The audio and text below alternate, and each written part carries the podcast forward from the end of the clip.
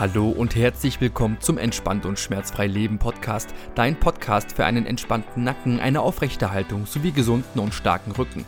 Mein Name ist Felix Kade und heute haben wir das Prana Leipzig im Interview zu den Themen psychosomatische Schmerzen, sekundäre Krankheitsgewinne, systemische Familienverstrickungen und vieles, vieles mehr. Los geht's! Willkommen zurück zum Entspannt und Schmerzfrei Leben Podcast. Ich freue mich sehr, heute Alexa Binder und Oliver Langner vom Prana Leipzig zu Gast zu haben. Und ich könnte jetzt groß und breit erzählen, was die beiden so machen. Das wird aber ganz schön lang und ich würde wahrscheinlich irgendwas vergessen. Deswegen schön, dass ihr heute da seid. Ich übergebe euch einfach mal direkt das Mikrofon. Ja, danke Felix für die Einladung zum Podcast und wir stellen uns mal vor. Ich bin Alexa Binder, ähm, bin jetzt seit acht Jahren in, in Leipzig und habe das Prana Leipzig gegründet, ähm, ursprünglich aus Freiburg im Breisgau und dazwischen mal äh, nach Australien kurz ausgewandert. Und ja, das Prana Leipzig ist ähm, wie so ein ganz großer Schatz von uns beiden. Äh, wir machen ganz viele äh, Ausbildungen, alle Ausbildungen zusammen und haben ansonsten normale Klientel, quasi Einzeltherapien, Einzelcoachings, Einzelberatungen mit Menschen, die in Not sind und in Krisen sind oder auch sich persönlich entwickeln wollen. Genau, und ich äh, bin Oliver Langner. Ich habe mal Psychologie studiert und lange in der Forschung gearbeitet und habe mich dann bei Alexa selbst mal ausbilden lassen zu was und seitdem Feuer gefangen für die ganzheitliche Arbeit, für das, was wirklich Psychologie ist aus unserer Sicht. Und ähm, worum es heute wahrscheinlich viel gehen wird, ist, sind die Hintergründe, weil das Thema ist ja oft bei dir Schmerz, ebenso, ja, Schmerz, körperliches in, in die Gesundheit kommen. Und ich sag mal, also unsere Stärke liegt vor allem bei den Leuten, die schon alles Mögliche probiert haben ja, die schon bei Trainern waren, bei Physiotherapeuten waren und die, bei denen sich nichts tut. Und da kommt das vor allem das Systemische, was wir viel anbieten, wo wir eben gucken, worum geht es bei dem Schmerz oder bei dem Leiden, worum hängt es dahinter. Das ist sozusagen unsere große Stärke, sodass die Leute kommen, die schon ganz viel probiert haben. Sonst schicken wir einfach zum Arzt erstmal ja, oder eben zu anderen Spezialisten. Also die, die kommen und schon alles Mögliche probiert haben und es tut sich nichts, so das ist unsere Hauptklientel. Es ist schon sehr spannend. Viele Leute, die auch zu mir kommen, die beschreiben eine ganz ähnliche Situation, haben schon sehr, sehr viel probiert, waren bei Ärzten, Therapeuten und irgendwie tut sich nichts. Und so zwei Schlagworte, die auf eurer Website stehen, sind mir im Kopf geblieben. Das ist zum einen psychosomatische Schmerzreduktion und das andere ist körperliche Traumaarbeit. Ähm, sind das da so auch Bereiche, die ihr damit abklappert, wenn es um Schmerzen geht? Und wie kann ich mir das denn eigentlich vorstellen, dieses ganzheitliche, systemische? Ja, das sind ja zwei Fragen, die du gestellt hast. also, psychosomatische Schmerzreduktion ist natürlich ein Thema. Mal ganz oft schauen wir mit den Leuten auch erstmal, was ist bei dir als Person direkt? Also sind so Fragen wie, so wozu dient dir persönlich der Schmerz? Welche Vorteile hast du auch von diesen Sachen? Auch wenn das Fragen sind, die man nicht so gern hört. Es ist was Konfrontatives mit dabei. Aber es, es geht ja nur darum, abzuklappern, wenn du schon alles probiert hast. Worum könnte es wirklich für dich gehen? Ja, das ist erstmal tatsächlich so, da, da fragen wir schon vorne dran. Das Systemische hat noch einen leicht anderen Twist dahinter. Vielleicht magst du was dazu sagen, Garne? Mhm. Also für mich sind ähm, Schmerzreduktion und ähm, Körper und Psyche quasi un untrennbar miteinander verbunden. So, ich habe angefangen auch in der Psychologie und mit Gestalttherapie, systemischen Familienstellen und ähnlichem und habe gemerkt, dass der Körper nur somatisiert, was im quasi emotionalen Bereich als ungelöster Konflikt oder so dahinter steht. Und so schauen wir auch im Systemischen quasi zu diesem anscheinend äh, sich somatisierenden Leiden, was sich so zeigt im Außen, was sich auch in den Systemen zeigt, ja, wo das Leid auftritt. Das ist in persönlichen Konflikten oder dann auch in Konflikten mit, mit Menschen quasi, was zu Leid führt und nicht ähm, selten natürlich auch zu körperlichem Leid. Ja, es ist nicht nur emotionaler und psychischer Leid, Leidensdruck, sondern auch ein sehr körperlicher Leidensdruck. Weil wenn es uns nicht gut geht, ja, so, dann merken wir, okay, wir, wir können da was nicht leisten, wir können da nicht hingucken, wir können da selber nicht rauskommen aus diesen, aus diesen Irrwegen Anliegen quasi. Und das Systemische hilft uns, diese Verstrickungen im Hintergrund, also diese ungelösten Konflikte, die wir dann auch im Körper tragen und auch in der Seele tragen, ähm, zu verdeutlichen und ähm, deutlich zu machen einfach, ja, so indem wir das, was da ist, auch aufstellen, ja, mit, mit einer Gruppe von Leuten, die dann hier im Raum sind oder auch auf dem Familienbrett, aber meistens ist es besser, dass wir quasi in die Gruppen gehen damit und jemand kommt und äh, schildert sein Anliegen, äh, welcher Schmerz sich gerade zeigt, auf welcher Ebene er sich gerade zeigt.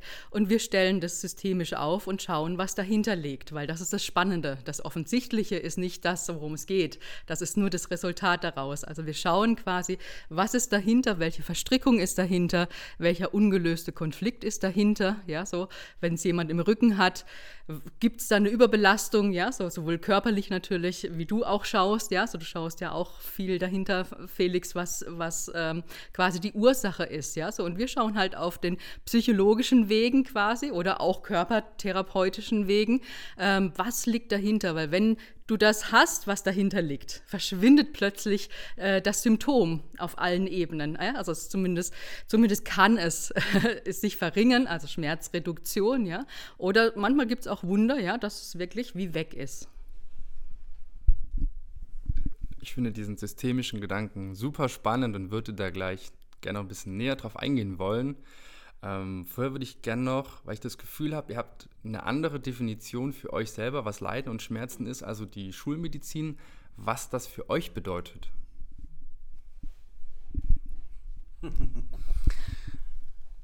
Also was für uns wichtig ist, ist, äh, ein Klient kommt mit einfach einem, könnte sagen, ist ein bisschen abstrakt so, mit einem ganz einfachen Gefühl von Leidensdruck. Manchmal ist das manifester körperlicher Schmerz, manchmal sind das bestimmte Symptome. Ich sag mal, ich, ich schmeiß da schon mal was rein. So, äh, äh, mancher kommt zum Beispiel mit sowas wie Diabetes oder ich sag mal äh, Migräne, irgendwie so starken Symptomen, die man erstmal schulmedizinisch angehen würde und wo sich aber über vieles wie so nichts tut. Für uns ist erstmal nur wichtig, es kommt jemand mit einem subjektiven Leidensdruck. Und das ist für uns das sozusagen das, äh, die Grunddefinition. Das heißt, jemand kommt und hat das Gefühl, so wie es gerade ist, so das grundsätzliche Lebensgefühl, so wie da stimmt was nicht dran. So, das ist, so abstrakt ist es eigentlich bei uns. Also wie so, äh, wir sagen zum Beispiel oft, mh, mm, ein Schmerz, der uns gar nicht so bewusst wird, der aber sich im Leidensdruck äußert, ist so ein Schmerz von was nicht angucken wollen einen Schmerz von etwas aufrechterhalten wollen, was nicht mehr stimmt. Also wenn zum Beispiel jemand, ich sag mal, wenn wir jetzt ein bisschen ausgreifen, in einer Arbeitsposition bleibt, die eigentlich nicht stimmig ist, die so mit den eigenen Werten nicht übereinstimmt. Da entsteht auch ein gewisser Leidensdruck. So manchmal ist so eben, wir hatten es vorhin gerade im Vorgespräch mit dem Hamsterrad, wo man drin ist, ja, so dass man so wie nicht mehr sieht im Hamsterrad, wo, was mache ich eigentlich und was halte ich aus aber es entsteht trotzdem ein Leidensdruck. Das heißt, jemand kommt ganz abstrakt, sag mal, mit diesem Gefühl von irgendwas muss sich ändern bei mir im Leben. Und bei uns geht es oft relativ schnell. So eine Familienaufstellung zum Beispiel beginnt mit einem kurzen Vorgespräch vor der Gruppe und oft finden wir innerhalb von ein paar Minuten ziemlich genau raus, was jetzt der zentrale Punkt ist, wo der Leidensdruck ganz groß ist. Ja? Und so Leute bringen ganz unterschiedliche Sachen mit. Manche sehen zum Beispiel, dass ihre Kinder auch schon was von dem Symptom entwickeln. Und da kommt dann wie so indirekt der starke eigene Leidensdruck. Also ich erlebe was, aber damit habe ich mich eingerichtet.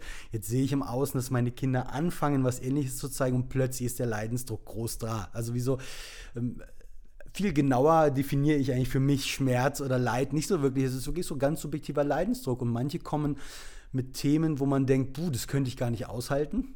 Und manche kommen mit was, wo man erstmal denkt, na, so, ähm, im, wenn man nur die Worte nehmen würde, ist es nicht so groß, aber wenn man die Emotionalität dazu spürt, ist es einfach ein massiver Leidensdruck. Und das ist für uns das zentrale Element dabei einfach nur. So was genau, ergänzt man noch. Also für mich ist, äh, ich habe so ein Motto, ähm, der Schmerz soll dich nicht traurig machen, sondern wach.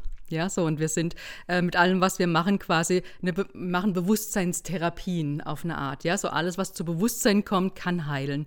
So ist meine Sicht. Und es gibt nichts anderes als Psychosoma, ja, oder Psychoenergetik. Für mich das alles quasi, was sich zeigt, ist alles aufgrund von einer Emotionalität oder von auch, du hast gesagt, traumaorientierte Körperarbeit, ja, so von Trauma, von irgendwas, was stecken geblieben ist, ja, so und für mich ist, also Hildegard von Bienen hat, Bienen hat gesagt, ähm, jede Krankheit ist heilbar, aber nicht jeder Patient. Ja, so, und das, das stimmt für mich. Es gibt so Widerstände in Patienten, eben so sekundäres äh, Krankheitsgewinn oder sowas, was Menschen davon abhält, zu heilen. Ja, so. Und dann gibt es natürlich auch diese systemischen Verstrickungen.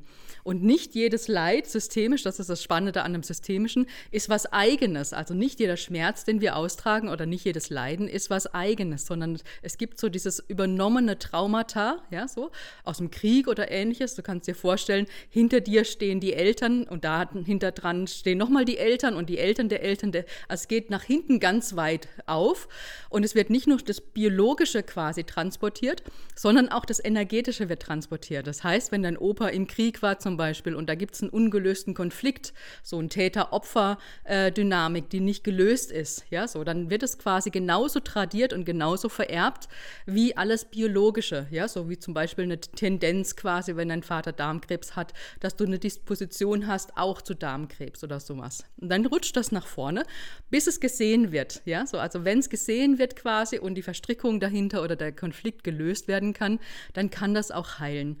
Und das ist oftmals eben, das, deshalb sagt Olli auch, viele kommen zu, zu uns oder auch zu dir die quasi schon ganz viel gemacht haben und ganz viel probiert haben. Und ums Verrecken tut sich nichts, ja. So, du kannst irgendwie 20 Jahre Psychoanalyse machen und so und du weißt alles und dann kommt jemand, sagt, jetzt weiß ich alles von mir und was jetzt? Was, was mache ich jetzt? Ja, so. Und dann, dann greifen wir oft mit dem, mit, dem, ähm, mit dem Systemischen quasi und schauen, ob das überhaupt zu ihm gehört. Weil du kannst Fremdes nicht heilen. Ja, so etwas, was du quasi, wenn ich dir jetzt meine Wut in die Hand drücken würde, ja, und sagen würde, so, hier, guck Felix, da hast du sie. Dann sagst du, äh, was soll ich jetzt damit machen, ja, so. Und vielleicht wirkt die durch dich durch, diese Wut, weil du hast sie gerade genommen, du hast sie gerade in der Hand, aber du kannst nichts damit anfangen, ja. Das heißt, du müsstest sie mir wieder zurückgeben, damit es bei mir heilen kann. Du kannst gar nichts mit Fremdem machen. Und da eben greift das Systemische, dass wir das, was jemand austrägt, als Symptomträger quasi wieder zurückgeben an denjenigen, wo es heilen kann. Es kann nur da heilen, wo es herkommt. So, das ist das Systemische quasi, wie wir mit Schmerz und Leid umgehen. Und eben, es soll wach machen und nicht, nicht dich, also wir sind sehr konfrontativ auch. Wir sind natürlich sehr, sehr mitfühlend auch, was Leiden und Schmerzen angeht. Und gleichzeitig ist klar, du darfst da drin nicht versumpfen, sonst passiert ja nichts, ja. Wenn du sagst, mir tut was weh und Du fragst vielleicht, wann hast du dich das letzte Mal bewegt? Dann kannst du nicht nur mitfühlend sein und sagen, du armes Haschall, ja, so jetzt tut dir so viel weh, sondern ja, musst du auch mal was machen, ja, so. Und bei dir ist es anders gelagert. Bei, bei uns ist quasi ähm, die Option, dahinter zu schauen und wirklich das zu klären, was du damit zu tun hast, ja, so. Also der Schmerz, ist das deiner? Wenn ja, wenn es ein persönlicher Schmerz ist, was kannst du tun? Wel was, was für Verstrickungen, welche Konflikte stehen dahinter? Also quasi die Verantwortung fürs Bewusstsein zu übernehmen. Wenn es nicht deins ist, dann gucken wir systemisch, wo gehört es hin. Ja, ich ergänze nochmal was Systemisches dazu, weil es sowieso, ich glaube, dass das für viele interessant ist, genau dieser Aspekt. Also erstmal, vorweg ist wirklich wichtig, wir sind weder Ärzte noch liefern wir irgendwas Medizinisches. Also wirklich so, es ist, und das, da weisen wir auch immer darauf hin, es ist die Verantwortung des Klienten, der kommt, das vorher zu klären. Und es ist so, wenn du, wie wir schon jetzt ein paar Mal gesagt haben, wenn du schon ganz viel probiert hast und es verändert sich nichts, dann ist das für uns äh, wie so eine kleine Alarmglocke, eine systemische, wo wir hingucken können, ob eine von zwei Sachen vor allem vorliegen. Ja, das eine hast du gerade schon gesagt, Alexa. Das ist, wenn du was Fremdes trägst. Also es ist wirklich so, äh, aus unserer Arbeit kann ich sagen, wir haben da schon ganz viel gesehen. Also wirklich so von, ähm, wie das Beispiel gerade war, der Sohn trägt die Wut des Vaters. Ja, der Vater ist immer ruhig gewesen und der Sohn trägt diese fremde Wut, kriegt vielleicht immer wieder Wutausbrüche, wo er was zerstört. Vielleicht äußert sich das auch körperlich, ja, gibt schon Magengeschwür und solche Geschichten und er kriegt es einfach nicht in den Griff. Und es ist wie so, wenn so eine Emotion da ist, die einfach sich auch über die Zeit nicht verändert und die was Unkontrollierbares hat, dann handelt es sich aus unserer Sicht ziemlich sicher um ein Fremdgefühl. Und das heißt, es bringt nichts. Äh, kannst du persönlich probieren, was du willst, da heißt das Ding zurückzugeben. Und das ist so das eine, also wie so, wenn was Fremdes übernommen ist, ist sowas wie, das bringst du dann nicht in die Heilung, da gibt es keine Kontrolle. und das gibt, geht bis hin zu, wenn ähm, zum Beispiel die Oma ähm, wirklich was Traumatisches erlebt hat und das wie nicht zu sich nehmen konnte, wenn sie es nicht verarbeiten, nicht ansprechen konnte. Es gibt viel aus der Generation so ein Gefühl von, wir schlagen mal die Tür zu und äh, lassen das die Vergangenheit hinter uns. So und kann es gut sein, dass zum Beispiel eine Enkelin ganz viel körperliche Traumasymptome zeigt, so als hätte sie einen Missbrauch erlebt, als hätte sie einen Teil vom Krieg miterlebt. Und wenn sie da in die Therapie geht, auch da, es verändert sich nichts. Die Angst bleibt, ja, der Schock bleibt, die Starre bleibt. Und dann, wieso ist es auch da dran, dieses fremde Trauma, was mitgetragen wird, wirklich zurückzugeben? Wie gesagt, das ist nicht die erste Option, nach der wir schauen. Es ist nicht so, jemand kommt, hat ein Symptom, wir schauen erstmal, ob es was Fremdes ist. Aber wenn es sich nicht ändert, weil es so ein systemischer Grundsatz, der für uns eigentlich immer wieder stimmt, ist, das eigene ist gut zu tragen, aber das Fremde überfordert immer. Ja, und wenn es eben was Überforderndes hat und sich nicht ändert, dann schauen wir, wo gehört es wirklich hin. Und so ein anderer Begriff, der ganz zentral ist, ist die sogenannte Bindungsliebe. Das ist so eigentlich wie vielleicht die größte Errungenschaft aus unserer Sicht von der Art, systemisch dahin zu schauen. Weil es kann zum Beispiel sein, dass du genauso krank bist wie die Mama, weil das einer deiner Wege ist, wie so ein bisschen Kontakt zu ihr zu kriegen. Und das ist wie so, da gibt es ganz deutlich solche Symptome, wenn wir dann zum Beispiel mit jemandem in der Aufstellung arbeiten und wir bieten mal so einen Satz an und sagen, sag mal zur Mama, ich bin genauso krank wie du. Und da sind wir uns ganz nahe. Und dann sieht man, wir nennen das ein seliges Lächeln. Wenn beim Aussprechen, das kann man nicht unterdrücken, so ein seliges Grinsen aufkommt, dann weiß man, ah, guck mal, diese Funktion erfüllt das. Ja? Sondern es ist wirklich so, äh, dieses Dazugehören zu, zur Familie ist so eminent wichtig dass wir selbst Krankheiten auf uns nehmen, selbst Schmerz ertragen bis ans Lebensende. Wenn das der einzige Weg ist, wo wir ganz sicher zur Familie dazugehören, dann machen wir das und werden einen Teufel tun, das abzugeben, so einfach. Und dann besteht unsere Arbeit mehr oder weniger darin, einen gesünderen Weg zu finden, um dazuzugehören, damit du dann, und das geht dann ganz leicht oft, das, das Symptom, was ich nicht lösen will, dann locker lassen kannst und loslassen kannst. Also das ist so wirklich dieses Fremdgefühl und Bindungsliebe sind so die beiden großen Themen systemisch, ja. Wo man auch sagen muss, wenn man das nicht kennt, versteht man es einfach auch nicht. Also wirklich so, wenn man da nicht reingeschaut hat und auch wie wir jetzt, wenn man nicht schon so viele Aufstellungen geleitet und gesehen hätte und selbst gemacht hätte bei sich und immer wieder sehen würde, dass wir da so verstrickt sind mit jemand anderem, ja, dass wir also was erleben, was nicht nur unseres ist und was für eine Erleichterung kommt, wenn wir das erkennen, wo es hingehört. So, so, so aus sich heraus würde man es nicht glauben, dass das so ist, aber wenn man es immer wieder so sieht und dann auch die Folgen sieht, dass wirklich Symptome leichter werden und so, es ist wie so, ist eine schöne Arbeit an der Stelle einfach. Nee. Jetzt habe ich im Kopf einen kleinen Knoten und ich würde mich freuen, wenn ihr ihn ein bisschen auflösen könnt. Auf der einen Seite hast du gesagt, ähm, Schmerz, ich übersetze es jetzt mal für mich, ist wie so ein, so ein Alarm, was einfach zeigt, irgendwas ist da. Guck doch da mal hin. Das kann erstmal alles Mögliche sein. Auf der anderen Seite hast du, Alexa, dann den Begriff sekundären Krankheitsgewinn reingeworfen. Das klang jetzt so was ähnliches, wie du jetzt gesagt hast, Olli. Ähm, ich fühle mich meiner Mama auf einmal ganz nah. Ähm, wie kann ich denn jetzt differenzieren, ob es jetzt was ist, wo ich hingucken soll oder ob es etwas ist, was mir eigentlich Mehrwert bietet?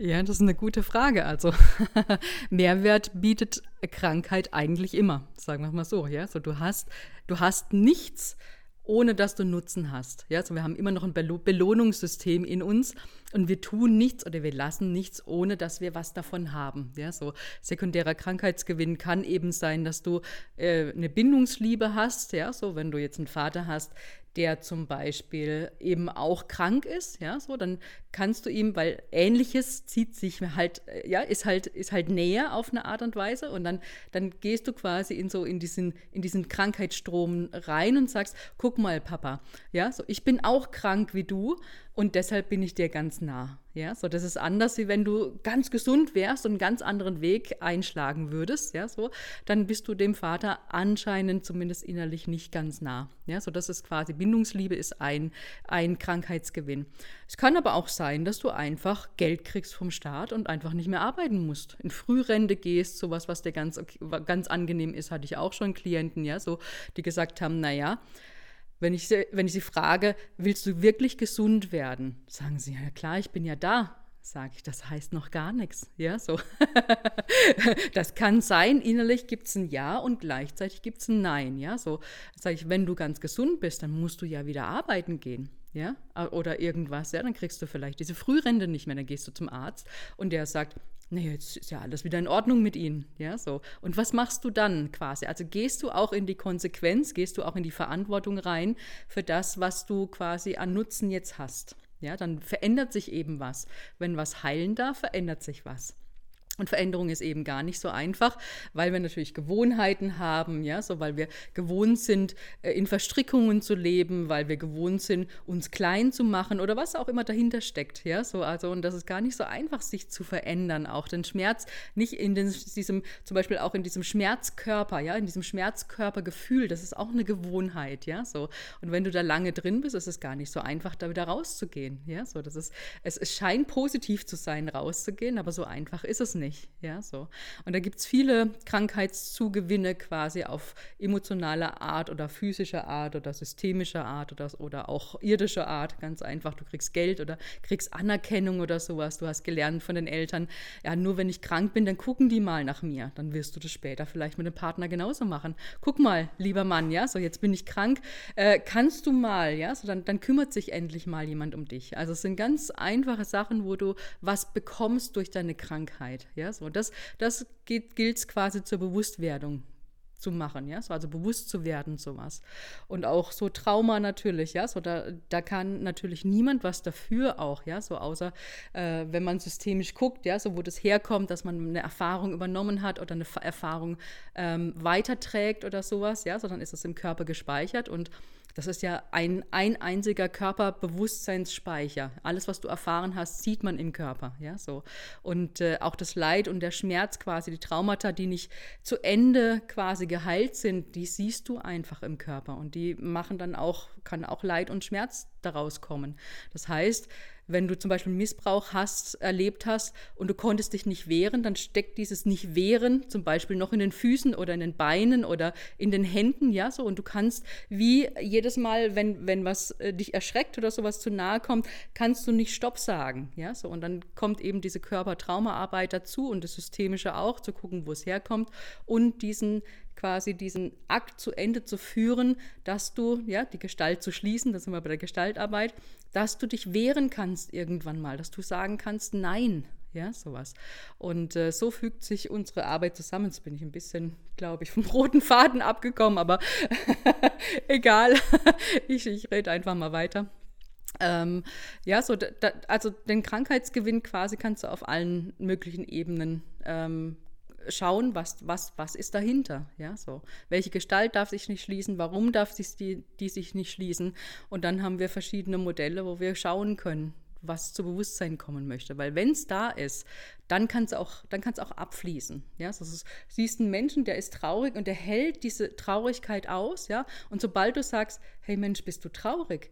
Ah, da, da kann es sich öffnen und dann fließt das. Ja? Sobald es quasi einen Raum haben darf, wo es gesehen wird und wo es heilen darf, dann fängt es an, sich zu bewegen und sich zu verändern. Ich meine, jetzt kennen wir uns, aber ich habe den roten Faden gut gehört, auf jeden Fall. ich, ich, ich gehe nochmal zu deiner Frage zurück, wie man das unterscheiden kann. Und so mein, mein Gefühl wäre, äh, im Kontakt kannst du es unterscheiden. Und das macht einen großen Teil unserer Arbeit aus. Und mit Kontakt ist gemeint, wenn du jemandem begegnest, der dir wirklich ganz echten Kontakt anbietet und wenn du dann zum Beispiel beginnst, Sachen auszusprechen, Gefühle in Kontakt zu bringen, wieso eigentlich weißt du in Wirklichkeit oder du findest raus im Spiegeln mit, mit dem echten Kontakt im Außen, du findest sehr leicht raus, was ist wesentlich, was ist nicht wesentlich, wo gehe ich in Widerstand, wo bin ich ganz frei. Ja, und so, ich habe auch nochmal gerade äh, beim Zuhören bei dir gedacht, ähm, woran ich tatsächlich nicht mehr also nicht glaube, ist, dass Schmerz oder Krankheit oder Symptome etwas zu tun haben mit, wieso, dass mir etwas widerfährt oder passiert, für das ich nichts kann. Das ist wie deswegen finde ich die Frage, äh, hinschauen oder nicht hinschauen, fast ein bisschen schräg mittlerweile, wenn ich ganz ehrlich bin, weil so ähm, ganzheitlich so wie du lebst, du hast dir etwas Bestimmtes geschaffen mit all deinen Entscheidungen. Du hast dir ein um Umfeld geschaffen, du hast dir eine eigene Realität von Reaktionen geschaffen. So mache ich das. Ja, ich zum Beispiel bewege mich im Moment viel zu wenig jeden Tag. Da kann ich niemanden für verantwortlich machen. Ich schaffe mir das gerade so. Ja, dass ich kann mir das bewusst machen, dass das so ist. Aber insofern ist für mich eher die interessante Frage, möchte jemand wirklich verstehen, wie diese ganzen Puzzleteile sich sowieso zu einem Bild zusammen ergeben? Also wie spielt die Partnerschaft, die du gerade hast, der Kontakt zu deinen Eltern, wie er gerade ist, dein Umgang mit deiner Gesundheit persönlich, so wie spielt das alles zusammen dazu, dass du dich jetzt so fühlst, wie du dich fühlst? Und diese Puzzleteile anzugucken, das geht für mich vor allem im Kontakt. Also wieso, das geht schlecht, wenn man nur analytisch denkt, ja, weil so äh, im Kopf haben wir ganz viele Ideen dazu, wie das zusammenhängt.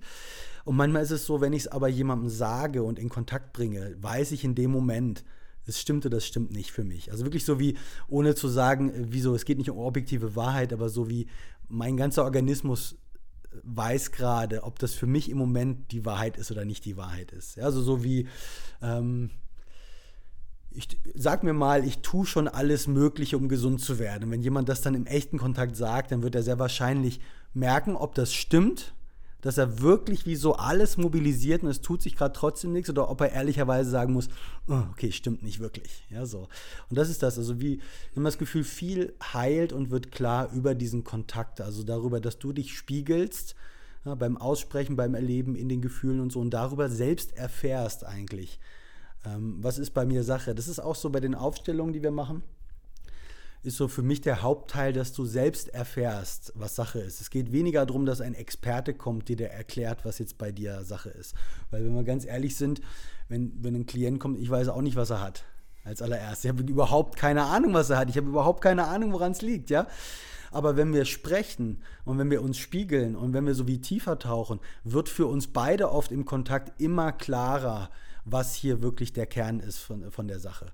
Und das ist so das Zentrale, also wirklich so bereit zu sein, in Kontakt zu gehen. Und da hakt es schon oft, ja, so wie, wie du gerade gesagt hast, so dieses, nicht jeder Patient lässt sich heilen.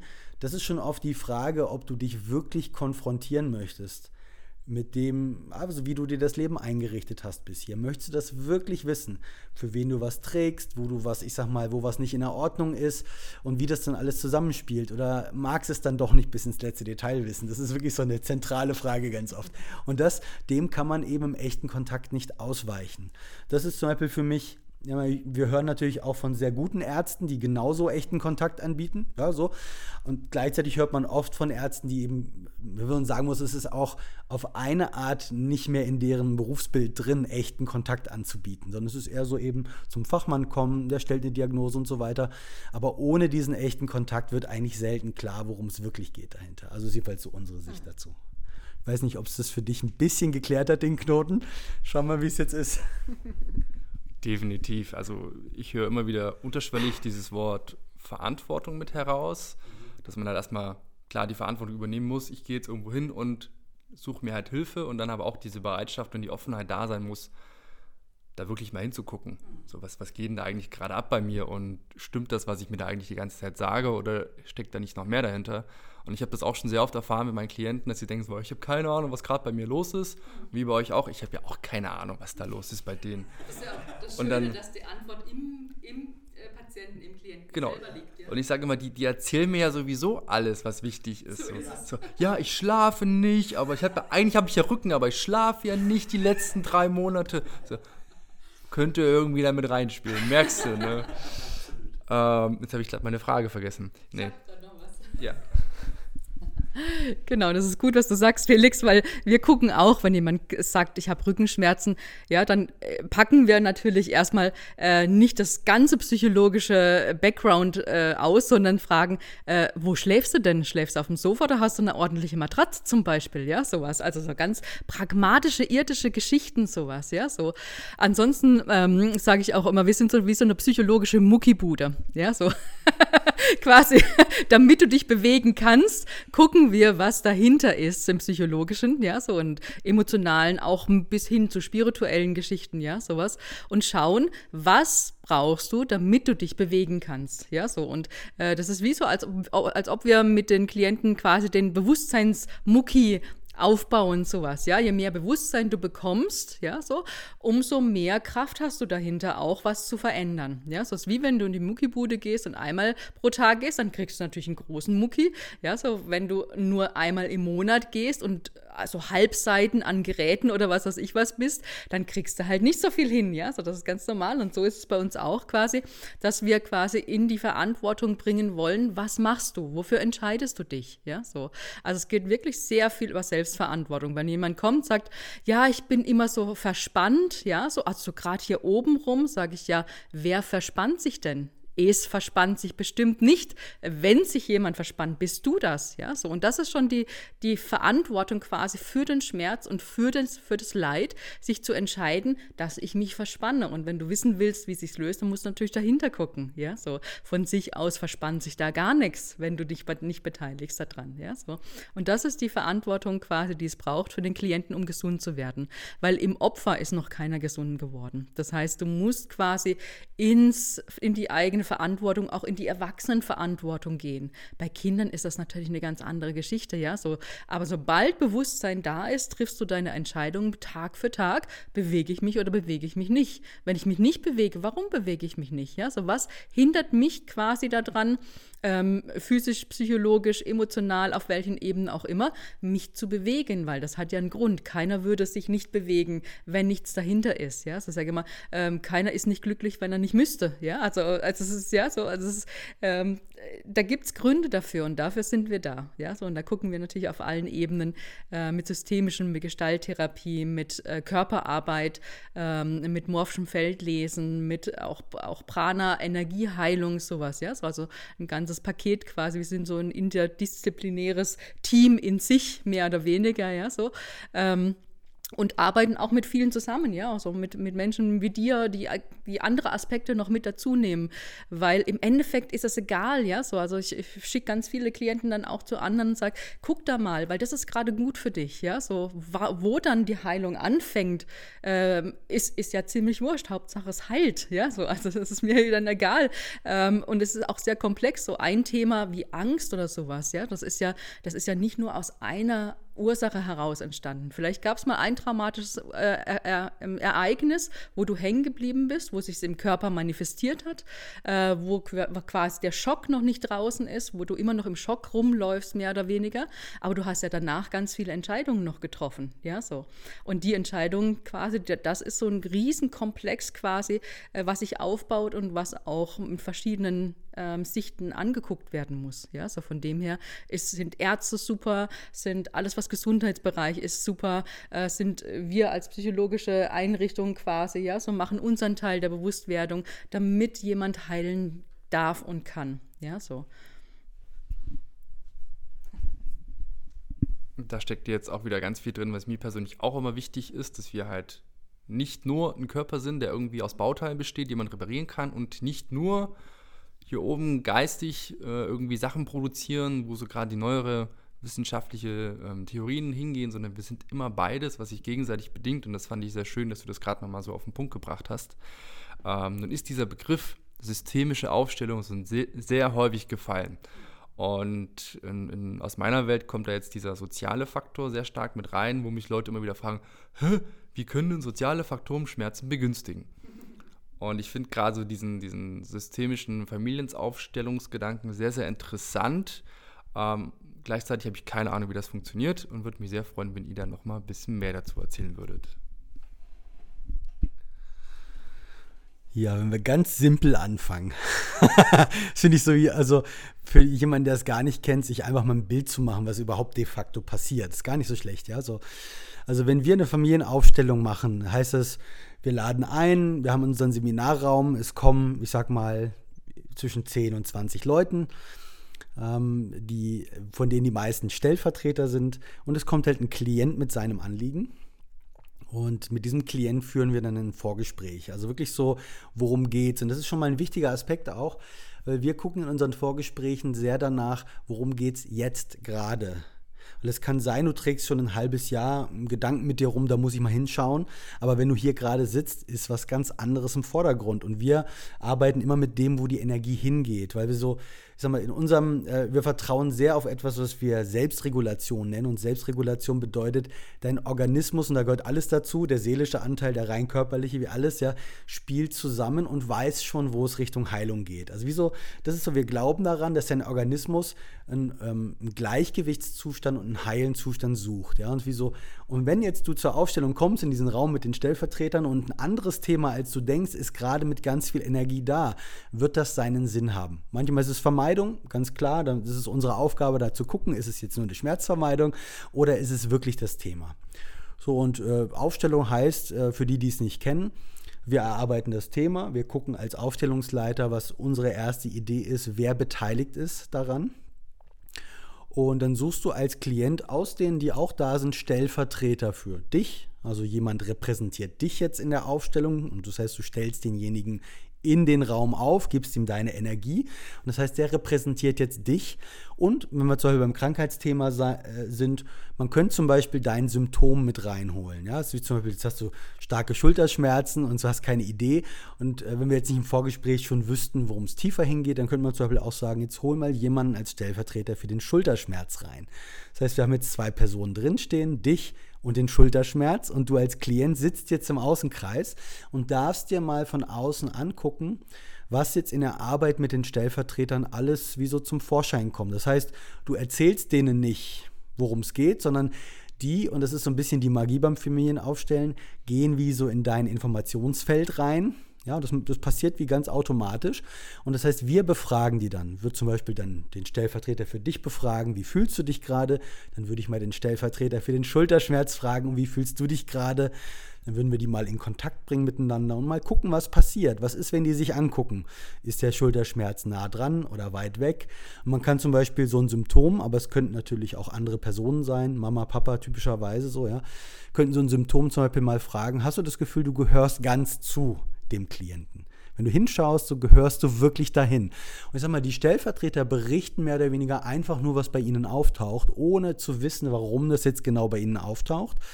Und wir gucken dann bei dem Klienten im Außenkreis, hat das Resonanz? Ja, und das ist so ein bisschen das, wie so das Ding, wo es fast ein bisschen foolproof ist. Also dir wird nicht einfach nur was erzählt in der Aufstellung, sondern wenn es einen Punkt trifft, dann weißt du das als Klient. Das heißt, du sitzt im Außenkreis, du siehst das, was in der Aufstellung passiert und oft gibt es dann so Schauer, die dir rüberlaufen. Du hast dann wie so Gänsehaut oder es kommen Tränen und das betrifft dich wirklich so sowas wie, oh, genau so ist es, ja. Oder manchmal auch so Erlebnisse, du holst zum Beispiel mal die Mama dazu, die auch schon Schulterschmerzen hatte und der Klient im Außenkreis sagt, das ist ja abgefahren, du stehst genau wie meine Mama steht, du sprichst genauso ähnlich wie meine Mama spricht. Wie kann das sein? Weil du kennst die ja gar nicht, ja so. Und wieso? Und wir schauen dann also in dieser Aufstellung ganz praktisch, welche Informationen kriegen wir und wir gucken natürlich, was können wir verändern da drin, damit zum Beispiel das Krankheitssymptome leichter werden kann. Also das ist immer so ganz praktisch erstmal angegangen, wie es funktioniert. Also du kommst, suchst dir Stellvertreter und wir arbeiten mit denen, gucken, was ist das Thema und was ist eine mögliche Lösung. Und äh, um deine Frage nochmal mit den sozialen Systemen zu beantworten, ähm, du kennst bestimmt, wenn du irgendwo hinfahren sollst und ähm, du möchtest nicht dahin fahren, ja? Die Autofahrt ist ewig lang und ähm, die Symptome nehmen zu, definitiv, ja? So, du hattest vielleicht so ganz leichtes Kopfschmerzen am, am Vormittag, sowas, und dann näherst du dich diesem Punkt, ja? So zum Beispiel, nehmen wir mal die Eltern oder sowas, ja? Sondern du musst zu einem Pflichttermin, jemand hat Geburtstag und du hast um, also einfach keine Lust dahin zu gehen weil da musst du dich wieder zeigen und dann musst du dich äh, Fragen beantworten. Und was machst du denn jetzt? Und die Verwandten gucken mal wieder, wie groß du geworden bist. Oder oder oder ja, so also so das übliche Gedöns halt, ja, und die Symptome nehmen einfach zu, so. Das ist schon mal so wie der erste Beweis, ja, so wenn sozial wird, nehmen die Symptome äh, zu. Und so ist es auch in Aufstellungen, ja, wenn es nichts Fremdes ist, was wir natürlich oft gucken im systemischen, ob es übernommen ist oder Bindungsliebe oder ähnliches. Allein wenn du zum Beispiel Migränepatient bist ja, Und äh, dann gucken wir nach den sozialen Systemen, Arbeit, Partnerschaft oder Eltern. Ja, kann man sogar di diagnostisch schauen, wo nimmt dieser äh, Kopfschmerz zu, wo nimmt die Migräne zu. Ja, so. Und es schlägt die Migräne bei dem Stellvertreter, der es übernommen hat, quasi, äh, der die Energie für den Klienten mal übernimmt, äh, schlägt zum Beispiel beim Papa aus, ja, so und sagt, boah, jetzt, wo der Papa drin ist, jetzt, ich sehe kaum noch was, ich höre kaum noch was, ja, so. Dann kann man gucken, was hat dieser Migräneanfall quasi mit dem Papa Papa zu tun. Ja, warum ist das so? Also gibt es da, äh, für mich ist Krankheit immer ein ungelöster Konflikt. Immer, ja, so inner, innerhalb oder außerhalb eben mit dem System. Und dann kannst du gucken, was für ein ungelöster Konflikt, was für eine offene Gestalt ist da noch mit dem Papa jetzt zum Beispiel, ja, so. Also, weil, welche Ursachen hat es? Wo hat es angefangen? Ähm, wie hat sich das aufgebaut? Ja, so wofür braucht der Klient diese Kopfschmerzen noch? Ja, so wenn es um den Papa geht ähm, oder oder oder und äh, das ist wie so ein energetische, energetisches Mobile quasi. Wenn du so an einem Ding ziehst, ja, das kennst du ja vielleicht von Kindern, ja, so die so ein Mobile oben drüber haben. Wenn du an einem Ding ziehst, dann bewegt sich alles. Ja, so wir sind ja mit allem verbunden. So wir sind ja eine eine Energie mehr oder weniger. Ja, so ähm, und äh, dann merkt quasi selbst wenn der Vater nicht dabei dabei ist, ja. Ähm, es geht ja mehr auch mehr oder weniger auch um die inneren Eltern, ja. So du guckst quasi den inneren Vater in dem Moment an als Klient dann bewegt sich in dir was und wenn sich in dir was bewegt, ja, so, dann gehst du vielleicht irgendwann nach Hause und ähm, begegnest dann diesem Vater und kriegst plötzlich keine Kopfschmerzen mehr, weil sich in deinem System was erledigt hat, weil dieser Konflikt gelöst ist, ja, sondern du kannst dem Vater ganz anders begegnen und plötzlich erscheinen diese Kopfschmerzen nicht mehr, ja, so. Und das ist quasi so, wie wir mit den sozialen Systemen arbeiten. Oder du hast quasi, äh, bei Kindern merkt man das ja, wenn sie in die Schule müssen oder sowas, dann kriegen die plötzlich Bauchschmerzen, wenn die Mathearbeit kommt, ja, so. Also es ist einfach systemisch, ja, so. Und dann kannst du gucken, ja, so, ähm, wie ist das mit Schule, wie ist das mit diesem Lehrer, wie ist das mit den Kindern drumherum, warum mag meine Kleine nicht in die Schule gehen, ja, so. Warum symptomatisiert die plötzlich, ja, so, warum ist dieses, dieses, äh, dieses Leiden, dieser Schmerz äh, im Körper oder auch psychisch oder so, warum ist er plötzlich da, ja, so. Und da ist ganz klar, dass die sozialen Systeme quasi eine große Rolle spielen. Und es ist natürlich auch, wenn ein Klient einen Prozess durchlaufen hat und für sich geklärt hat, ist immer noch die Frage, das soziale System drumherum ist ja immer noch dasselbe. Ja, so. Äh, das heißt, was machst du jetzt? Welche Entscheidungen triffst du auch? Du hast dich verändert. Ja, so auch in den Ausbildungen bei uns, zum Beispiel zum systemischen Familiensteller. Das ist schon eine Transformation. Da geht keiner so raus, wie er reingekommen ist. Ja, so. Das ist, das kann ein ganzes Leben ändern. Und ähm, dann ist halt immer noch die Frage, ja, so jetzt bist du zum Beispiel mit einem Partner, Partner zusammen, mit dem du nur aus Scham zusammen bist. Ja, so. Es gibt so ein Schamverhalten, wo du denkst, na ja, ich bin es ja nicht wert, ich kriege ja sowieso niemand anderen mehr. Dann nimmst du den erstbesten Partner oder auch aus der Ursprungsfamilie rauszukommen und dann machst du diesen Transformationsprozess, ja.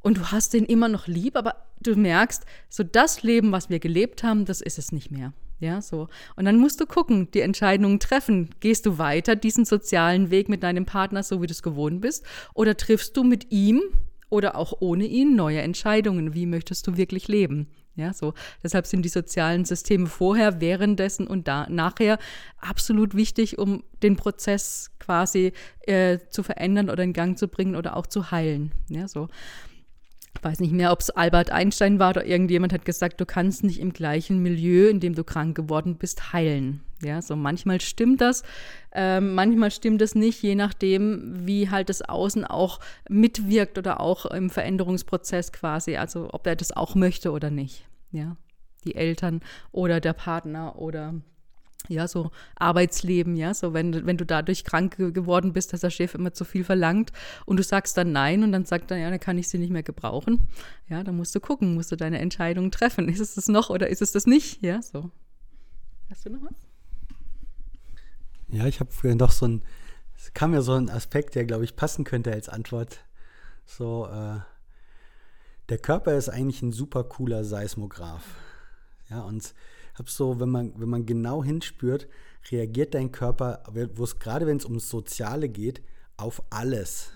Ja, du gehst auf die Straße und wenn du wie so genau genug hinfühlst, weißt du, ob irgendwas sich schräg anfühlt oder gut anfühlt, ob du gerade entspannter wirst oder nicht entspannter wirst. Plus unsere Erfahrung ist, die meisten haben sich, ich sag mal, zurückgezogen darauf, dem Körper nur noch zuzuhören, wenn er extrem schreit. Also so wie wenn wirklich was ausfällt oder der Schmerz ganz groß ist. Und das heißt so dieses, weil das hat wieder mit dem Thema Eigenverantwortung zu tun. Die Frage ist nämlich, wenn du das alles fühlst, was dein Körper als Seismograph dir auch verrät, über, de, über den, der du bist, sag ich mal, ja, so willst du dann dafür einstehen? Also ist das so, dass wenn du in einen Raum mit einer neuen Gruppe kommst zum Beispiel, das, ist, das kommt immer, weil wir jetzt gerade im Gruppenraum sitzen hier, ja, so wie eigentlich weißt du auf den ersten Blick, zu wem du Abstand haben willst im Moment, zu wem du Nähe haben möchtest im Moment. Oder ob du dich insgesamt unwohl fühlst und ob du lieber rausgehen möchtest. Ja, so, eigentlich weißt du das alles. Und die Frage ist, trägst du dem Rechnung? Und das gilt für alle Lebensbereiche. Also so wie du kommst heute Morgen auf Arbeit und dein Körper verrät dir ganz fein, wenn du hinschaust, wie es genau jetzt gerade ist für dich. Ja? Und die Frage ist eigentlich eher, möchtest du in die Verantwortung gehen für das, was du da spürst, wenn du hinspüren würdest? Ja, wie gesagt, die meisten spüren nicht so fein hin. Deswegen, also ich bewundere immer, wie belastbar unsere Körper sind. Also auch die Seelen. Ich sage mal, beides muss man nicht trennen voneinander. Aber so, wie viel Druck und wie viel Scherkraft davon, das was nicht ganz stimmt, wir aushalten, bis was richtig ausfällt. Das ist eigentlich die, die eigentliche Kunst, ist, wie wir das ertragen ganz oft. Ich sag mal, dieses Leben so zu führen, wie wir es führen. Ja? Und wirklich so, wenn man diesem Seismographen zuhört, ist wie so, das ist wie dein Messinstrument, das dir genau sagt, was sozial gerade passiert. Du weißt genau, ob gerade eine Beschämung im, Raus, im Raum ist oder nicht, ob gerade jemand was gesagt hat, wo so 10% Beschämung mit dabei ist. Du weißt, ob gerade eine Attraktivität da ist. Du weißt, ob bei dir gerade eine Wut oder eine Grenzverletzung da ist. So, eigentlich weißt du das von vorne bis hinten. Und ich sag mal so wie zumindest ein Teil von Schmerzen und Fehlstellungen und so geht darauf zurück, dass du sehr lange ignoriert hast, was dein Körper dir eigentlich sagt an der Stelle. Das, eigentlich sagt der Körper die ganze Zeit, ne, passt nicht, passt nicht, passt nicht, passt nicht. Ja, und dann wirst du zum Beispiel aus dem Druck, den du dann trotzdem erträgst, immer gebeugter nach vorne, kriegst immer mehr Probleme in der Halswirbelsäule, in den Schultern und so weiter. Ich weiß, wovon ich rede. Kenne ich durchaus auch. So, ja. Und im Endeffekt ist oft die Frage, wenn, wenn Klienten das auch erarbeiten, wenn sie das dann aussprechen müssten, was wirklich da ist, wenn sie das wieder in Kontakt bringen müssten, wollen sie das dann? Ja, und das wieso heißt nicht, dass man ähm, jeder Befindlichkeit nachgehen muss, nachher, wenn man, wenn man in die Lösung kommen will. Aber der Körper sagt dir, äh, ob das Gleichgewicht stimmt. Also wieso, ob du grundsätzlich für das einstehst, was bei dir ist. Weil dann kannst du auch locker irgendwo mal sagen, ich sag nichts oder ich mache das jetzt mal mit oder ich lasse das jetzt mal vorbeiziehen, alles kein Thema. Aber wenn du die meiste Zeit eigentlich was erträgst, was nicht deins ist, wo, wo es nicht stimmig ist für dich, so dann kommst du immer mehr in Fehlstellung, immer mehr in Schmerzen so, und eigentlich sagt dein Körper die ganze Zeit, hey, jetzt hör endlich hin, ja, so so wie wenn wir es als 100-Stufen-Skala nehmen, so ab Stufe 75 hörst du erst hin, aber davor gab es schon 75 Stufen, wo der Körper dir gesagt hat, nee, passt nicht ganz, ja, in unterschiedlichen Schweregraden. Und das ist sowas, und sagen muss, also wir sind echt soziale Lebewesen und wieso, wir sind auch dafür gemacht, alles zu bemerken, was sozial da ist. Also insofern äh, lässt sich aus meiner Sicht eigentlich nicht entkoppeln. Soziales und rein körperliches ist eigentlich nicht zu trennen voneinander. Ja, die Erfahrung habe ich halt auch gemacht. Ähm, dass es häufig einfach auch schwerfällt, überhaupt das erstmal zu hören, was da los ist, weil da permanent so viel los ist um uns herum, um wie Arbeit und Familie und Geburtstage hier und dann kommt noch der innere Druck dazu, den man sich selber macht und dann ist ja wie so ein Kind, was immer lauter schreien muss, bis man es überhaupt mal hört, was da überhaupt los ist. Ähm, und wenn diese, diese Antennen feiner werden, dann kann man ja viel besser den Kurs navigieren. Ähm, wenn wir jetzt bei dem Systemischen bleiben, ist es ja wie so ein Uhrwerk, so stelle ich mir das zumindest vor, was irgendwie immer ineinander greift, wunderbar perfekt. Und dann tausche ich halt ein, tausche ich ein Teilchen aus, mich selber jetzt, dann müsste es ja auch der Rest sich anders verhalten, oder? Du hattest das ganz kurz angesprochen, Alexa, dass äh, wenn ich mich selber ändere, so einen Prozess durchlaufe, dann komme ich zurück in das soziale Feld, muss ich gucken, wie ich dann damit umgehe, wenn es anders reagiert. Ich habe jetzt bei mir persönlich die Erfahrung gemacht, nach ein paar Workshops, war ich komplett anders drauf und reagiere halt dann auch anders auf meine Familie und sehe, auf einmal passiert da Änderung. Kannst du das mal genauer beschreiben, warum, wieso, weshalb? Ja, das ist spannend. Also es ist wirklich ein Phänomen, wie das funktioniert. Ja, so wir haben ja jetzt beim systemischen Familienstellen zum Beispiel oder auch in Einzelberatungen ähm, oder ähm, Coachings oder auch äh, Paarberatungen, wir haben ja das soziale Feld jetzt nicht mit dabei. Ja, so das heißt, wir arbeiten mit den inneren Eltern, mit dem inneren sozialen System, mit dem inneren Partner, der gerade nicht da ist, ja. Und ähm, das Ding ist halt, solange du die Verantwortung noch nach außen schiebst und sagst, die sind schuld und da ist was, ja, und die müssen sich verändern, passiert gar nichts. Das heißt, du musst immer wieder rückwirkend mit dem Klienten arbeiten. Was ist deine Verantwortung dabei? Es passiert ja dir, das heißt, es hat was mit dir zu tun. Alles, was in deinem Umfeld da ist, hat mit dir zu tun. Egal, ob es scheiße ist oder nicht scheiße ist. Ja, so, das ist deins, weil ich erlebe es gerade nicht. Das ist, erlebst du, ja, so. Das heißt, es muss was in der Resonanz sein, in dir. Ja, so. Und in, die, in diese Resonanz gehen wir quasi. Und wenn sich da, wenn da was heilt, wenn da was angeguckt wird, was zu Bewusstsein kommt, ja, so, dann verändert sich sowieso schon. Ja, so dann verändert sich was, nämlich die, der, die, der Blick von, ach, was habe ich denn damit zu tun, dass mein Partner mir nie zuhört. Ja, was, was ist das? Warum hört er mir nie zu? Das dann kann ich noch so lange sagen, hör mir zu, hör mir zu, hör mir zu, ja, sowas. Und wenn es dir aber immer wieder passiert, heißt das, es muss was mit dir zu tun haben. Das heißt, wenn ich dann gucke, warum mir nicht zugehört wird, ja, dann verändert sich was in mir und dann weiß ich, okay, meinen Anteil nehme ich zu mir, ja, und vielleicht hat der Partner auch einen Anteil, das ist gar nicht, das stellt gar nicht, manchmal gar nicht in Frage, aber trotzdem kann ich ja nur bei mir gucken. Und das heißt, meine Einstellung, meine Bewusstwerdung dadurch verändert sich und ich kann, ich bin nicht nur im Außen bei meinem Partner und gebe ihm die Alleinschuld, sondern ich nehme es in meine Verantwortung und dadurch verändert sich sofort was. Ja, so, wenn ich im nächsten Gespräch dann zum Beispiel mit meinem Partner dann ein Gespräch habe, ja, so, ähm, kann ich Sachen verändern, kann es, kann es bewusst werden und kann es sogar, sogar ansprechend sagen. Ja, so, ich fühle mich nicht gehört und normalerweise würde ich dir die ganze Alleinschuld, ja, weil du ein Depp bist und mir nie zuhörst oder was weiß ich was, ja, so, kann ich ganz leicht nach außen projizieren, ja, so, und aber erst, wenn ich es in die Verantwortung nehme und sage, ah, das muss was mit mir zu tun haben, weil ja, so, es kann nicht sein, dass, dass ich spreche und ich das Gefühl habe, du hörst mir nie zu. Das, das muss was mit mir zu tun haben und durch diese Bewusstwerdung, ja, so woher das kommt zum Beispiel, ähm, vielleicht gibt es eine Projektion auf den Partner oder sowas, ja, so und es ist eigentlich ein Teil vom Vater, der dir nie zugehört hat, der nie da war, der nie ein Ohr für dich hatte oder sowas. Und dann hast du einen Mann, ja, so und ähm, projizierst das quasi auf ihn. Und wenn dir das bewusst wird, ist das nun mal so ein Beispiel, ja, kann sein, dass diese Projektion Projektion wegfällt und dann ist plötzlich der Mann da und wenn nur der Mann da ist, dann hört er dir plötzlich zu, weil du nur die Frau bist, ja, so und nicht das Kind, was gerade hofft, dass der Vater jetzt endlich mal da ist und endlich mal hört, was was wichtig ist für das Kind, sowas, ja.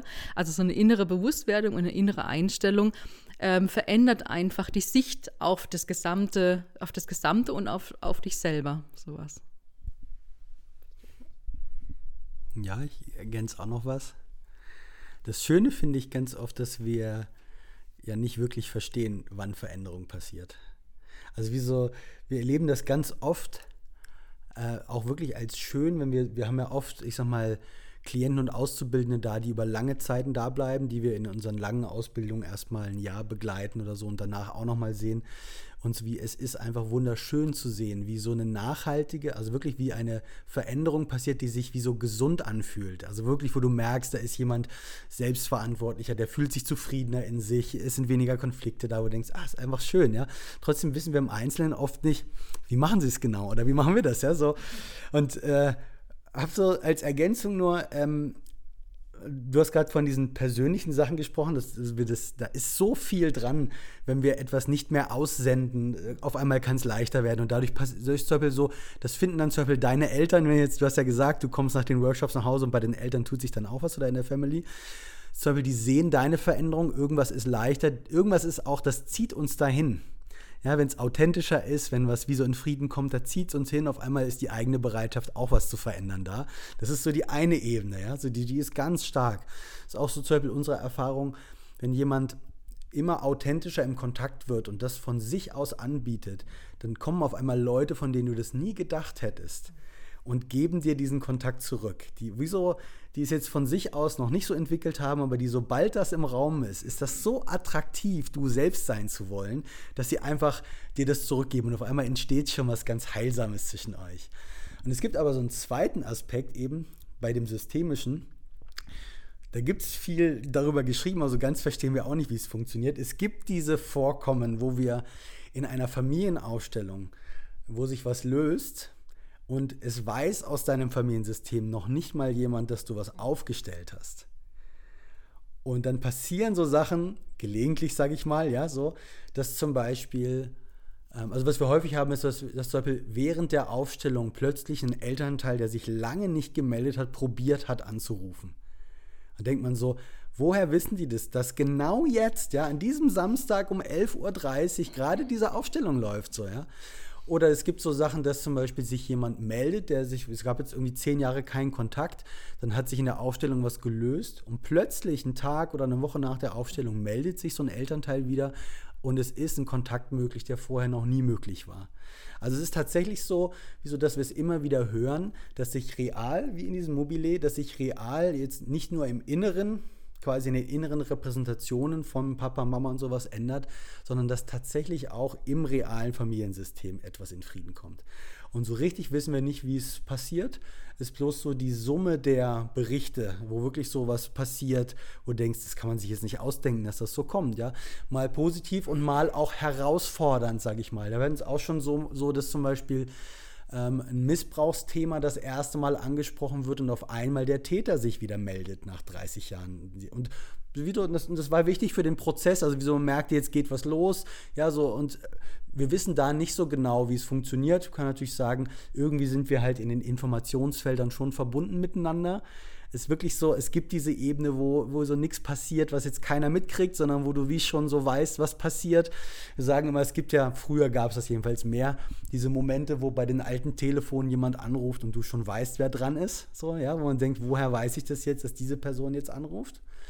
Und äh, irgendwo gibt es dann einen Informationsaustausch. Also wieso neben dem rein persönlichen gibt es auch dieses Systemische, wo sich wirklich fürs System was löst uns wie für alle leichter wird und dann plötzlich der Kontakt möglich wird, der vorher nicht so möglich war. Also ganz genau wissen wir nicht, wie diese Veränderung passiert, aber ich sag mal, solange sie sich so heilsam anfühlt, ist es doch schön, wenn sie vonstatten geht einfach. Ja,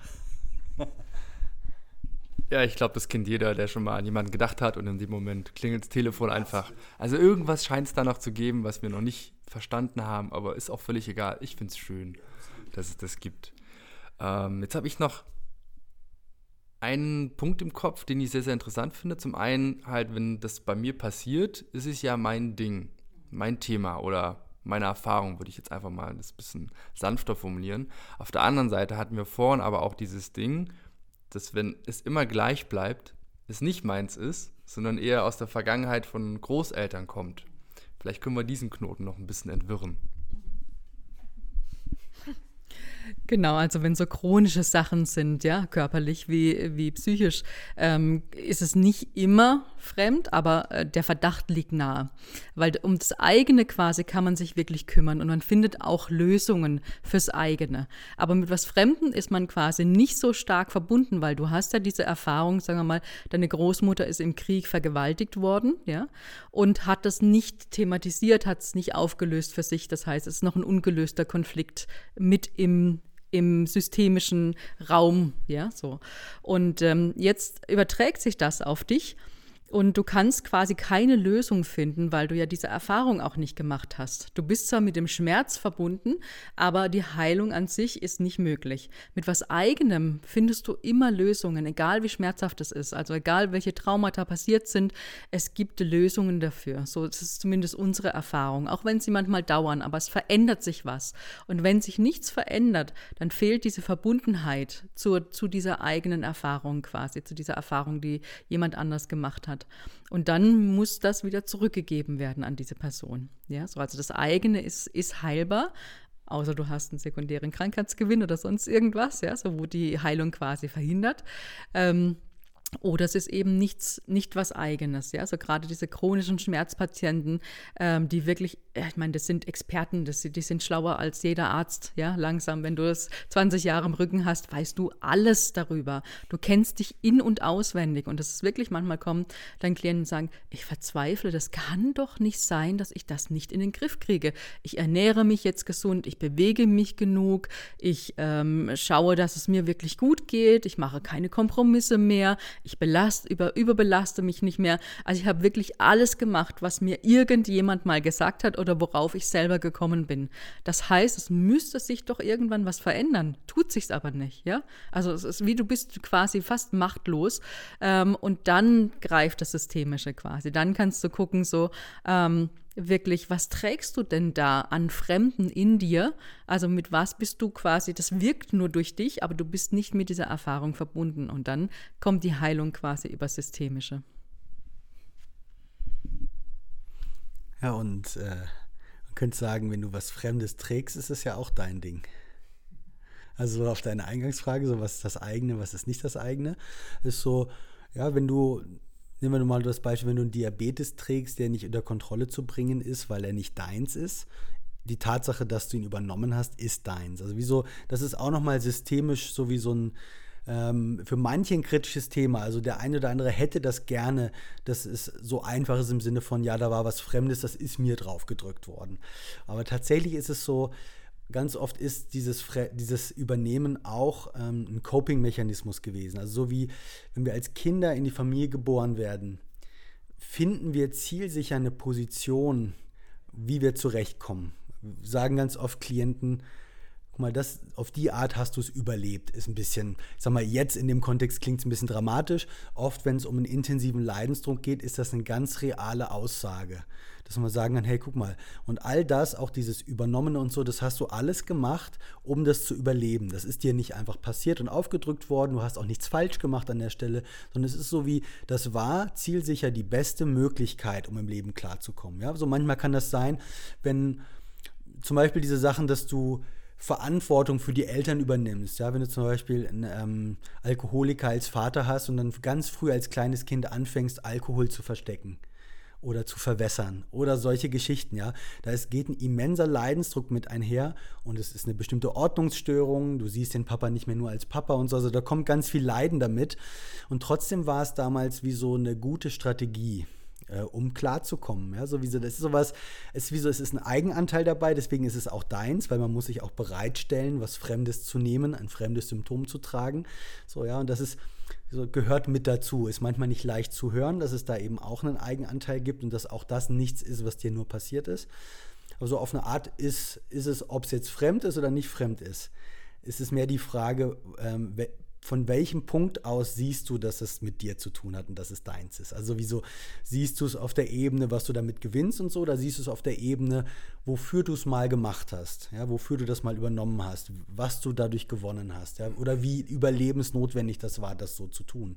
Also insofern so bleibt ein bisschen der Punkt, etwas, was nicht deins ist, stimmt, weil du kannst es nicht in, bei dir in Heilung bringen es bleibt auf einer anderen Ebene trotzdem deins, weil du hast dich mal zur Verfügung gestellt dafür. Also insofern ist es so wie, bleibt es bei dem Punkt, den du schon gesagt hast, Alexa, wenn du es erlebst, ist es deins. Ja, so wie, und wenn du es nicht unter Kontrolle bringst, ist es wahrscheinlich was Fremdes. Und dann ist es wichtig zu sehen, dass es fremd ist und wofür du es mal übernommen hast. Also welche Funktion hat das erfüllt? Und damit kommt oft aus unserer Sicht eine große Leichtigkeit rein. Also wieso, das markiert auch diese echte Ebene oder sagen wir sowas wie das, was wirklich wahr ist, weil wenn die Wahrheit ausgesprochen wird aus unserer Sicht, dann gibt es eine Erleichterung beim Klienten. Und zwar eine nachhaltige Erleichterung. Das ist so wie, ah, dafür war es gut. Okay, und damit wird schon, ne, geht es wieder um die Veränderung. Mit dieser Erleichterung, mit diesem genau zu sehen, was passiert ist, wird die Veränderung schon möglich. Ja, so wie wenn du vorher, ich sag mal, nicht hinguckst und eher so dastehst im Sinne von, ich will das loshaben, ich will das loshaben, ich will das loshaben da tut sich nichts. Ja, so, aber wenn du dann wie so erkennst, dafür war das mal da und das ist wirklich passiert, ist so wie tiefes Durchatmen, ah, Erleichterung. Und dann geht es in den Veränderungsprozess rein. Also wie es bleibt sowieso dein Thema so oder so. Ob es jetzt übernommen ist, fremd ist oder ob es dein eigenes ist als Symptom. So, du hast trotzdem was damit zu tun. Ja. Also spätestens, wenn du erwachsen bist, hast du damit zu tun und geht's in die Eigenverantwortung. Ja, als Kind übernimmst du es noch quasi als ähm, wirklich Überlebensstrategie. Ja, du gehst in Verstrickungen rein, in systemische, um zu überleben. Ja, so zum Beispiel, wenn die Eltern nicht verfügbar sind, die sind traumatisiert oder nicht da irgendwie. Ja, so und ähm, dann gehst du vielleicht in so eine, wir nennen das Parentifizierung. Das heißt, du kümmerst dich um deine Eltern. Das versichert dir als Kind, dass die da bleiben. Ja, so dass die ansprechbar bleiben. Das heißt, du wirst als Kind ganz schnell erwachsen. Ja, so und verpasst mehr oder weniger deine Kindheit. Und ähm, das sichert dir erstens deinen Platz. Und wenn du dich kümmerst, dann ist es quasi gewisser, dass du was von den Eltern bekommst, als wenn die quasi in ihrem Trauma rumhängen. Ja, so. Und äh, aber spätestens als Erwachsener hältst du das ja immer noch. Ja, so. Und wenn du das nicht in deine Verantwortung nimmst und in Bewusstsein äh, bringst, quasi, dass du das immer noch hältst und immer noch tust, ähm, dann passiert dann nichts. Ja, so dann ist immer das innere Kind quasi, das nicht bekommen hat von den Eltern und wartet, bis die Eltern endlich mal aus ihrem Trauma rauskommen und sich kümmern. Ja, so. Und als Erwachsener kannst du nicht dein Leben lang warten, bis die Eltern endlich aus ihrem Trauma aufwachen oder aus ihren Gewohnheiten oder was weiß ich was. Ja, so, dass die endlich kommen und endlich sehen, wie es dem Kind geht das geht dann irgendwann mal in deine Verantwortung, ja, so, so spätestens, ich sag mal, na ja, Pubertät ist noch, ist, ist noch, ja, so ein bisschen heranwachsend oder sowas, aber für mich fängt es dann schon spätestens so, sagen wir mal, ab 20 so langsam mal an, dass man sagt, ja, jetzt werde ich auch erwachsen, aber dann nehme ich die ganzen Sachen, die schief gelaufen sind und wie auch immer die schief gelaufen sind, irgendwann in meine Verantwortung, ja, so damit ich aus dem Leid rauskomme, damit ich aus dem Schmerz rauskomme. Und das ist quasi so Selbstheilung und gleichzeitig ist auch, äh, das wirkt immer auf System auch. Da kann sich ganz viel verändern auch. Aber du kannst nicht dein Leben lang darauf warten, dass sich das irgendwann mal erfüllt, wo du im Mangel bist, quasi die Bedürfnisse, die nicht gesehen wurden und so weiter.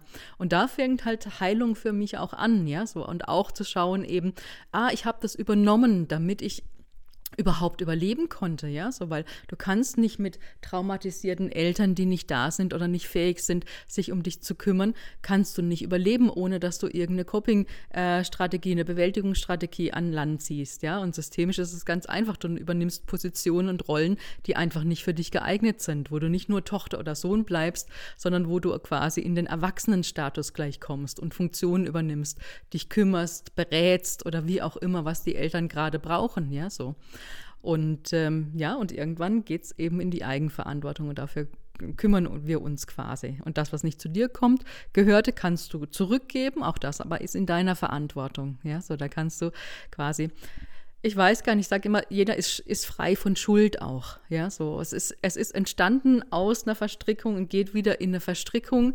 Und äh, sage ich mal, wenn du drunter leidest, dann musst du auch hinschauen nicht deine Eltern, weil die sind so, wie sie sind, ohne das zu entschuldigen, ja, so. Ähm, und äh, da kannst du lange drauf warten, dass da was passiert, ja, so. Und wenn du leidest, dann bitte guck auch du hin. Ja, so das ist ganz einfach. Und das ist eben so erleichternd. Also Selbstverantwortung ist so befreiend und so, so schmerzlösend, ja, so. Und eben deshalb auch äh, Schmerz soll dich nicht traurig machen, sondern wach, ja, so. Also werde wach, werde bewusst und es macht auch Spaß, Selbstverantwortung. Das ist nicht nur anstrengend, ja, sondern das macht auch richtig Freude, weil du hast einfach dein Leben, kannst du mehr gestalten, wie du möchtest, ja. Du kannst Entscheidungen treffen, möchte ich das gerade und möchte ich es nicht und nicht nur aus einer einem, aus, einem, aus einer Verstrickung heraus oder aus einem Mangel heraus, sondern wirklich aus einem Bewusstsein heraus, hey, das bin ich und das möchte ich für mein Leben, ja, so. Und das allein ist doch schon, also das ist für mich Grund genug, ja, so. Ich halt wirklich, also ich habe jetzt 20 Jahre ähm, Praxiserfahrung quasi mit Klienten und selber ähm, auch noch 30 Jahre quasi, wo ich wirklich mich nur ums Bewusstsein, um mein eigenes Bewusstsein kümmere, tausende von Ausbildung, tausende von Selbsterfahrungsgruppen und so weiter hinter mir selber persönlich auch. Ähm, und das hat sich für mich so gelohnt und für uns ist immer ein Geschenk quasi zu sehen, wenn da jemand rausgeht. Ja, das ist so ein, wie so ein Switch, der mal passiert, wo du denkst so, jetzt, ja, so jetzt ist quasi die, die Generalschuld im Außen quasi, ja, so ist wie, ist, jetzt verschwindet das. Und jetzt kommt jemand zu Bewusstsein, das ist wirklich so ein, ist wirklich wie so ein Aufwachen, ja, auf allen Ebenen. Und der Körper entspannt sich langsam und die Symptome lassen nach und die Verstrickungen quasi lassen nach. Und du gibst dich in ein gesünderes Umfeld, innen und außen so, ja, und äh, das ist wirklich ein Geschenk zu sehen, ähm, das ist, ist quasi die, die größte Belohnung ist das, ja, so äh, wirklich jemanden aufwachen zu sehen und in die eigene Verantwortung und auch in die eigene Größe und in die eigene Selbstliebe zu kommen, ja, so und eben das ist für mich erstrebenswert, dich dann, du bist nicht mehr so abhängig vom Außen, ja, also du bist nicht mehr so abhängig, ähm, wenn du zu deinen Eltern gehst, dass du diese Mama-Umarmung oder diesen Papa-Blick ähm, ähm, quasi bekommst, dass er stolz ist oder so.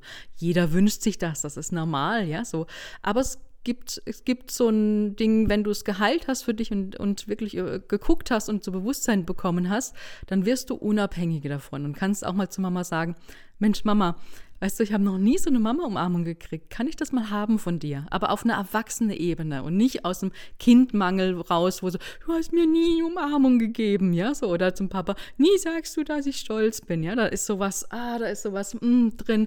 Sondern du sagst, weißt du, Papa, ich, ich bin ja deine Tochter, ja, so. Und ich, ich würde mich so freuen. Bist du, bist du stolz auf mich? Das ist wirklich eine direkte Frage, eine Erwachsenenfrage, die ich an meinen Vater richten kann, ja. Bist du stolz auf mich? Und dann, ja, so die wenigsten würden sagen, ja, geht so. ja, so. Also die, die, die, geben sich, also man unterschätzt die Eltern einfach grundsätzlich. Und das ist auch okay. Viele haben ganz viel Scheiße erfahren einfach, ja, so.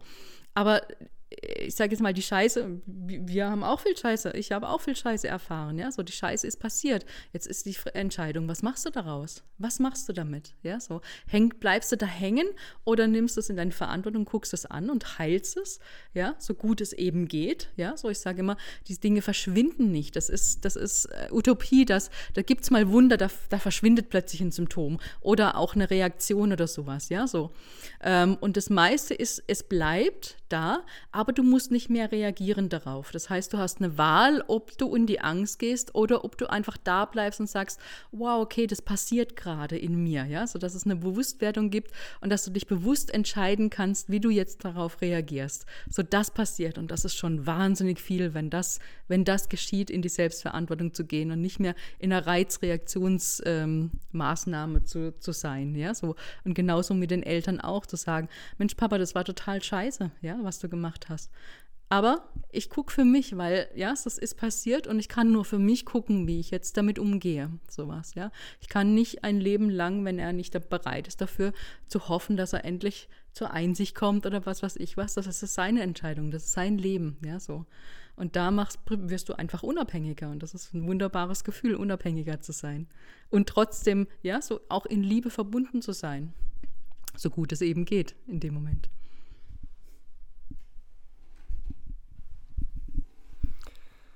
Ich finde, das war eine wunderbare Zusammenfassung der letzten 70 Minuten. Und muss das jetzt auch erstmal bei mir wirken lassen. Ähm, ich lasse das einfach mal so stehen. Ich fand, das war wirklich ein sehr, sehr schönes Schlussstatement. Wollt ihr jetzt den Zuhörern abschließend noch irgendwas weiteres mit auf den Weg geben?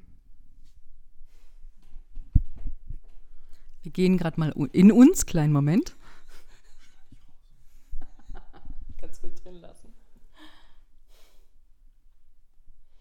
eine Botschaft von uns.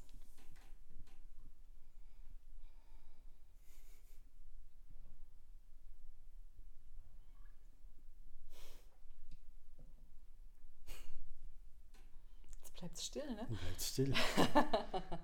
Das stimmt.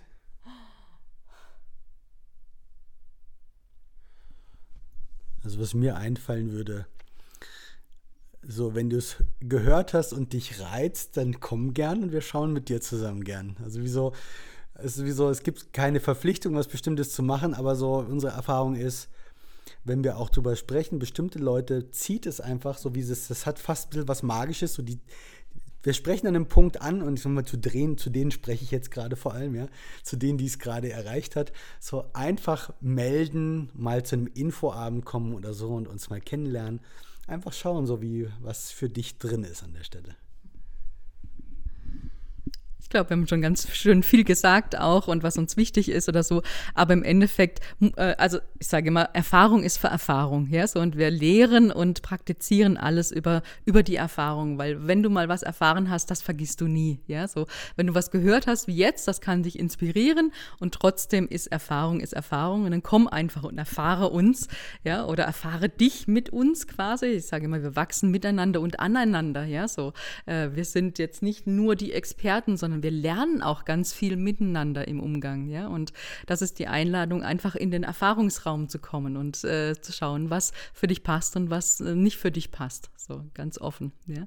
Und ich möchte dir danken, Felix, weil ich es ist wirklich unglaublich, was für schöne Fragen du gestellt hast. Also ich bin ganz berührt davon, was für wirklich bewusste Fragen du stellst und was so ähm, mit uns quasi gerade entwickelt worden ist. Und dafür möchte ich, dich, äh, möchte ich dir sehr herzlich danken. Ja, gerne. Sehr, sehr gern. Und wo ihr die Einladung gerade schon ausgesprochen habt, wo findet man euch denn im Internet, auf Social Media? Ähm, ich schreibe es auch immer noch mal in die Show Notes unten drunter, also jetzt nicht ganz bewusst ganz langsam sprechen. Also im Netz ist es einfach. Das ist prana-leipzig.de. Das ist unsere gemeinsame Website. Da findest du eigentlich alle Infos zu den Ausbildungen, Kursen, allem, was wir anbieten. Zum Social Media gebe ich mal weiter. Ja, Social Media bin ich. Manche kennen mich auch vom, vom Facebook. Ähm, also ich bin quasi die, die nach außen geht und Olli hat wahnsinnig viel Arbeit, ähm, was so dahinter ist, ja, so mit den Webseiten und Gestalten und so macht alles Olli. Das ist eine unglaubliche Arbeit. Und ich bin so die, sage ich mal, die, die Rennsau nach außen. die nach außen rennt und das alles nach außen präsentiert. Und ihr findet uns auf Facebook, auch Prana Leipzig. Vieles mache ich auch über meine private Seite, Alexandra Binder. Ähm, könnt ihr mich einfach finden. Ähm, ich habe, wir arbeiten so viel, dass es nicht für Instagram und Twitter und sowas reicht. also Facebook äh, ist quasi unsere Plattform, wo ähm, ja, so wo ganz vieles passiert, auch auch Austausch passiert und sowas.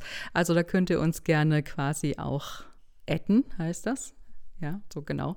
Also schickt uns eine Freundschaftsanfrage oder wie auch immer. Ihr wisst da besser, wahrscheinlich besser Bescheid als wir. Ähm, genau, und wir freuen uns, sonst meldet euch einfach ganz normal übers Telefon, SMS oder WhatsApp, das geht auch noch, oder Mail, ja, so wir sind erreichbar. Und äh, wirklich, das Beste ist wirklich, äh, ihr kommt mal und erfahrt uns einfach im Prana Leipzig. Das ist in der Gottschedstraße 31 in Leipzig. Und wir sind im Hinterhaus, das heißt, ihr müsst ein, durch ein großes Tor, erstmal durch den Gang durch und dann klingelt ihr bei Prana 1, das sind Olli und ich. Und im Prana 2, das ist ein kleinerer Raum, wo auch viele von unseren Schülern aufstellen, was auch sehr lohnenswert ist oder auch therapeutisch oder beraterisch arbeiten. So. Also da ist ein großes Programm quasi, wo ihr ähm, auch Unterstützung und Hilfe findet. Also ich kann nur sagen, das lohnt sich definitiv. Die Atmosphäre hier ist überragend. danke. Und danke auch nochmal an euch, dass ihr euch jetzt die Zeit genommen habt. Und wenn du, lieber Hörer, jetzt das Gefühl hast, die Folge hat dir irgendwas gebracht, hat dich inspiriert, dann lass den beiden doch gerne einfach mal einen Kommentar da, ruf sie an, besuch sie, wenn dir der Podcast gefallen hat. Hast, hat. Abonniere ihn doch gerne oder zeige ihn jemanden, wo du das Gefühl hast, er könnte ihm gefallen. Ich wünsche noch ein schönes Wochenende und bis bald.